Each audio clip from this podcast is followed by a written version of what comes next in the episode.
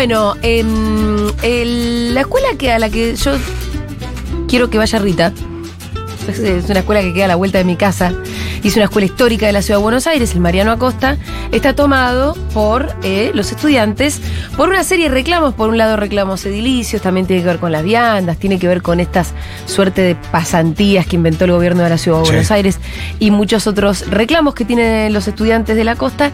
Y a mí la verdad cuando hay una escuela tomada, No, me pasa algo en el cuerpo. Eh, hay esperanza, decimos. Y me la pasa juventud, la algo. juventud pidiendo por sus derechos. Básicamente es eso. Sí, exactamente. Entonces te genera esperanza futura y un montón de cosas. Es la militancia, eh, es eso que vos decís, como una juventud movilizada. Yo no puedo dejar de pensar en lo que me hubiese gustado militar en el secundario, cosa que no me tocó porque fui a una escuela, bueno, como vos, Rolo, unas escuelas donde un centro de estudiantes, no sé, es Lo- como lo pensar que- en. No, s- no, no, como pensar en que haya marcianos en tu escuela, qué sé yo. Em, Y es una linda experiencia conocer la política en la escuela secundaria. Yo me puedo imaginar, para mí debe ser absolutamente eh, fundante en tu identidad. Claro. Por lo menos yo eh, en Fede lo veo así. Y, Y sí, te marca, te marca bastante. Yo, yo tu- yo tuve la posibilidad de participar y te marca muchísimo. y sí, seguro. Eh, me acuerdo del diseño de la, de la boleta para que nos voten, con la cara de Che Guevara, Patria Libre llamaba la lista, entender qué era Sí. eso de Patria Libre, de qué hablábamos. Estuvo muy bueno. Eh, así que bueno, la militancia estudiantil, hace poco fue la noche de los lápices, creo que no, no, no llegamos a hablar, íbamos a hacer una mengu historia y algo Sí, pasó. dijimos también de, de- de cómo vandalizaron el mural en Quilmes. Total, el mural de la noche de los lápices, una cosa horrenda. Pero es, eh, es interesante porque para muchos de nosotros la primera aproximación que tenemos de lo que fue el horror de la dictadura militar tiene que ver con la militancia estudiantil secundaria. Ni siquiera universitaria, sino secundaria. Por lo menos eh, a mí y sé que a muchos otros nos pasa eso.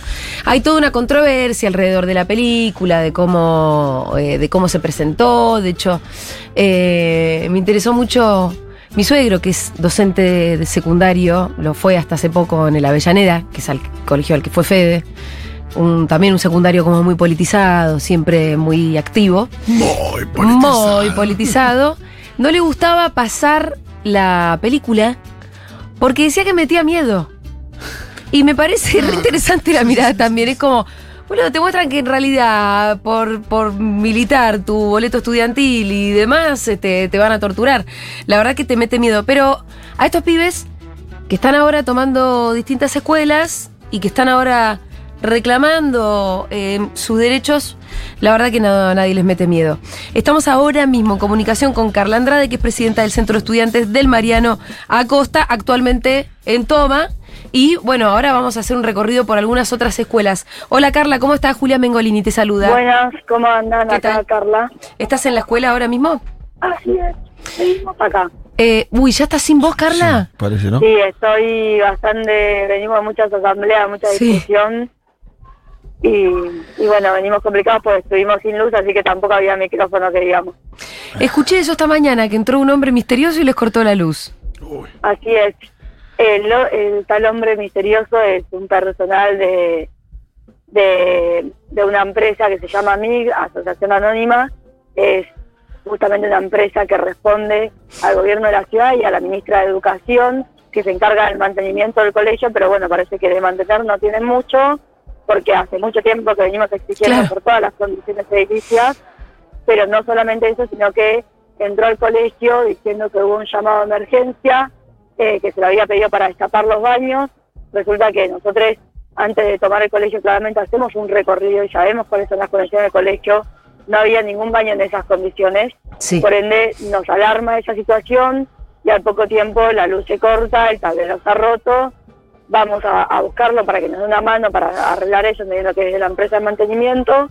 Y cuando el vicerrector lo acompaña, se da cuenta que había sido él, porque en vez de tener un, un maletín con herramientas para destapar un baño, tenía herramientas de electricista y sabía claramente qué era lo que había pasado ahí. Eran otras cosas muy técnicas para las cuales eran necesarias herramientas muy específicas que claramente el estudiantado no tenía. Muchos medios de comunicación salieron a decir que fue estudiantes que habían tomado el colegio quienes cortaron la luz, pero la realidad es que quienes cortaron la luz intencionalmente no fueron estudiantes, sino que fueron esta empresa mandada por el gobierno de la ciudad y la ministra de Educación.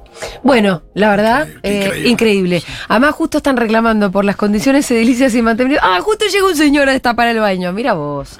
Y justo se corta la luz. Sí, y siempre está esa idea también, que, que muy fomentada por los medios, de que los alumnos que justamente están reclamando por las condiciones Sí. edilicias van y rompen el Rompen colegio y cuando lo toman, eh, como no lo cuidan. Está transmitido eso cuando justamente tomándolo es porque reclaman que se cuide.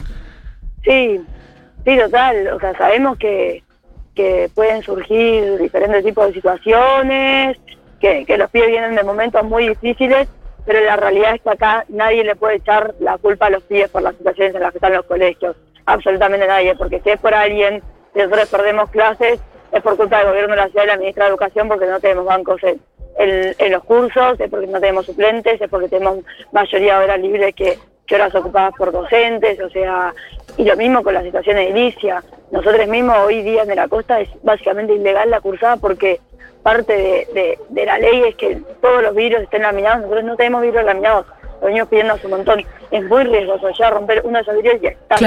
Claro. Eh, Carla, hay, hay una cosa que también eh, los medios hegemónicos se encargan siempre de mm, como de presentar las tomas de las escuelas como si fuera un juego para, para los chicos y las chicas, ¿no? Yo quiero que me cuentes un poco cómo es el proceso de decisión de una toma y cuáles son los esfuerzos que se ponen este, para llevar adelante la toma. Eh, después me contás también el por qué, ¿no? Que es muy importante. Lo que pasa es que yo no empiezo por ahí porque me parece que me- es casi obvio. Sí, bueno, nosotros en principio, antes de llegar a la instancia de la toma, tuvimos muchísimas instancias previas, tuvimos movilizaciones, tuvimos eh, elevado de cartas, tuvimos comunicados eh, públicos, tuvimos, bueno, mismo nosotros en el colegio tuvimos una sentada de un día eh, y después tuvimos una sentada de toda una semana.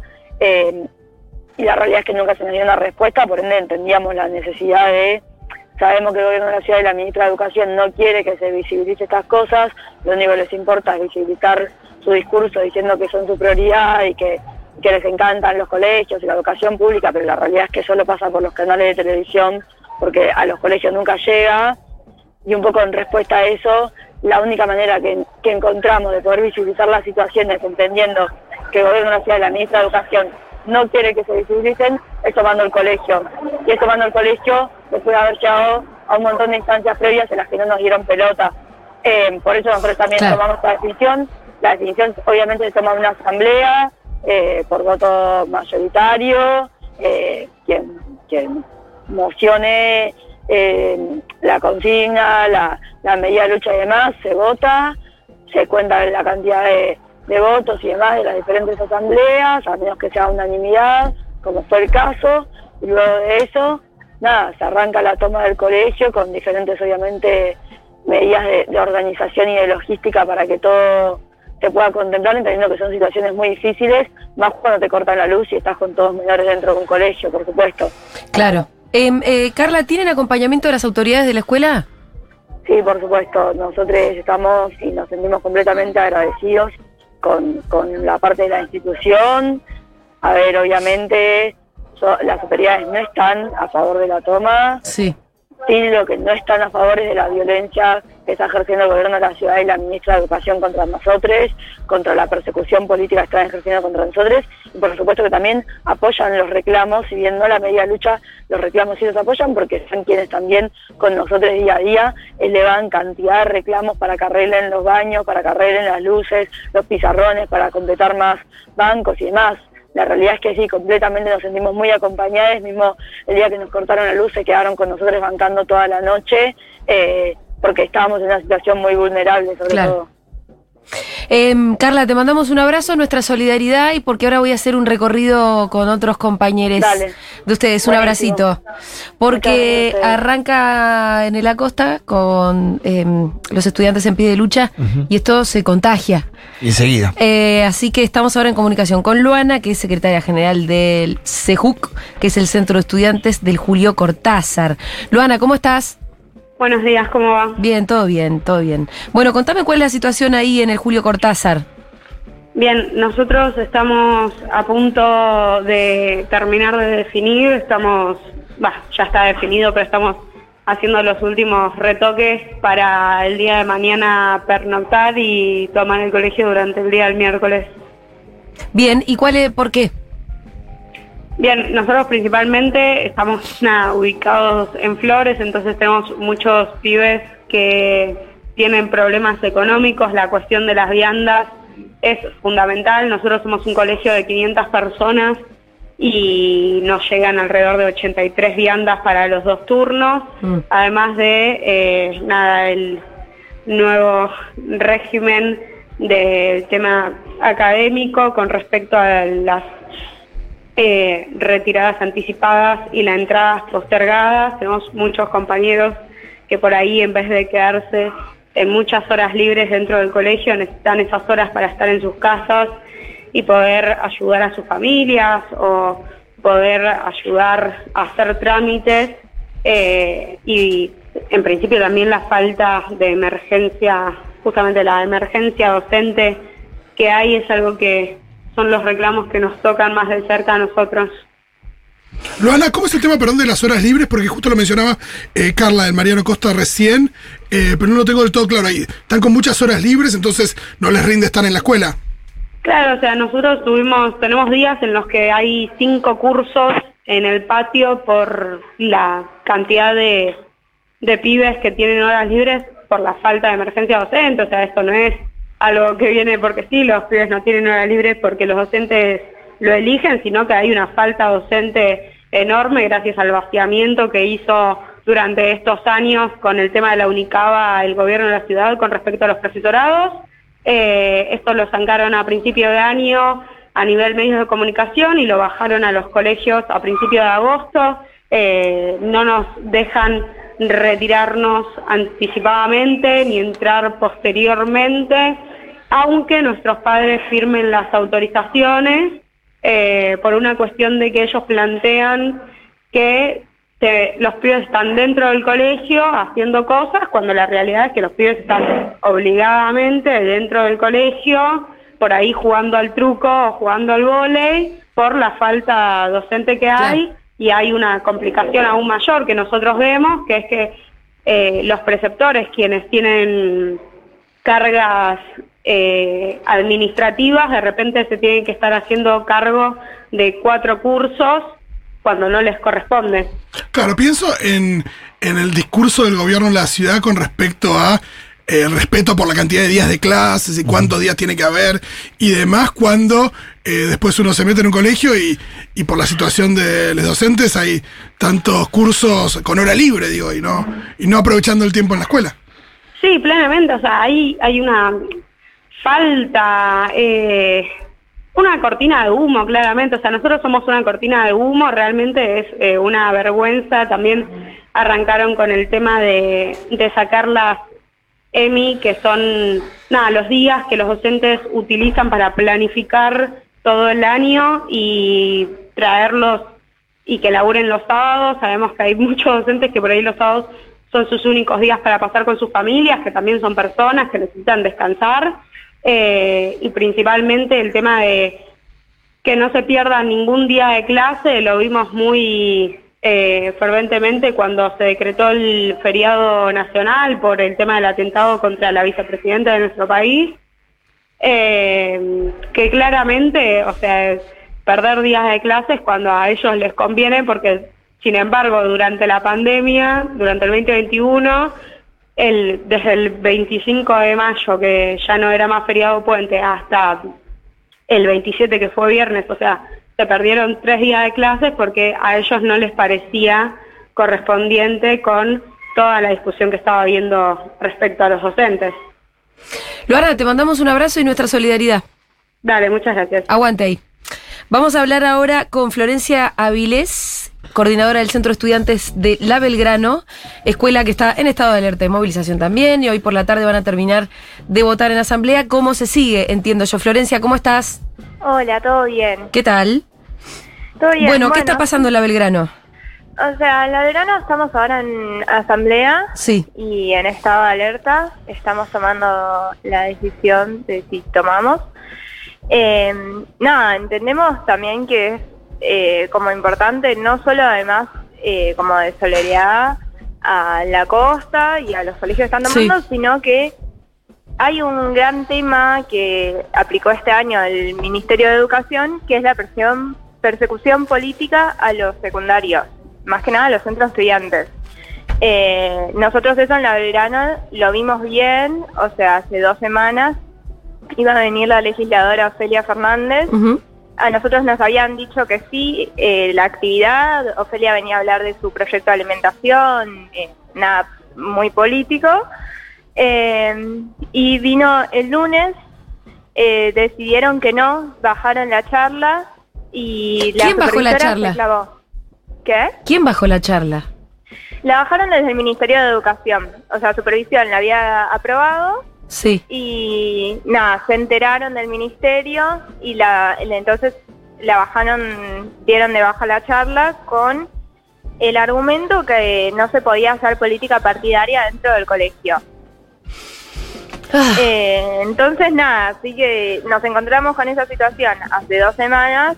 Sabemos que hace unos días al Ragio también le pasó lo mismo con otra legisladora. sí. Pero no hay problema si a principio de año ellos quieren traer a un diputado de su bando a Claro. hablar y, y a contarnos. Eso sí pasa. Eh, Puede ir un diputado del PRO a hablar a las escuelas. Sí, pero no puede venir alguien de otro partido político. Mm. Sí, sí, no me extraña para nada. Florencia, te quiero preguntar esto. em, ¿Ustedes notan entre sus compañeros y compañeras este como un corrimiento a la derecha?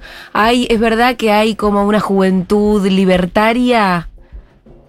La verdad que en la Belgrano no. En la Belgrano no. Eh, no, o sea, somos como un colegio bastante con una mirada política eh, bastante fuerte, pero no no vemos un, no vemos gente de derecha, esa es la verdad. Eh, nada, sí entendemos que hay otros colegios en los que ah, eh, está pasando, Sí. eh, pero también soy- creemos muy fuerte que eso que muestran en la tele de que hay un montón de gente de derecha también es bastante relativo, o sea, Luana hace un rato hablaba de del día que nos quieren hacer recuperar por eh, la- el magnicidio a Cristina, eh, y ahí salieron un montón de jóvenes. Entonces yo creo que la juventud en realidad no está derecha, es la que te muestran en los medios. Bueno, me dejas más tranquila. Le tendría que haber hecho esta pregunta también a tus compañeros eh, propinantes y se me acaba de venir a la cabeza, la verdad, pero eh, sí, es una incógnita. Por ahí cada tanto uno lee alguna noticia como que, no sé, Milei ganó, el- o la agrupación de Milei ganó en algún centro de estudiantes. La verdad que para uno es como algo Es insólito, ¿no? Como juventud de derecha es casi un oxímoron, pero... Sí, ves, ves mucho también, mucho bombardeo de mi ley en redes como TikTok, Sí, sí. que son muy de jóvenes. Eh, por eso, para nosotros nos parece casi una contradicción y, y en los medios de comunicación nos cuentan otra cosa. Bueno, acá Florencia lo pone en duda, ¿no? Muy bien. Ya lo iremos viendo, qué sé yo, lo iremos viendo. Sí, te mandamos, obvio, sí. sí, te mandamos un abrazo enorme y toda nuestra solidaridad también. Dale, muchas gracias.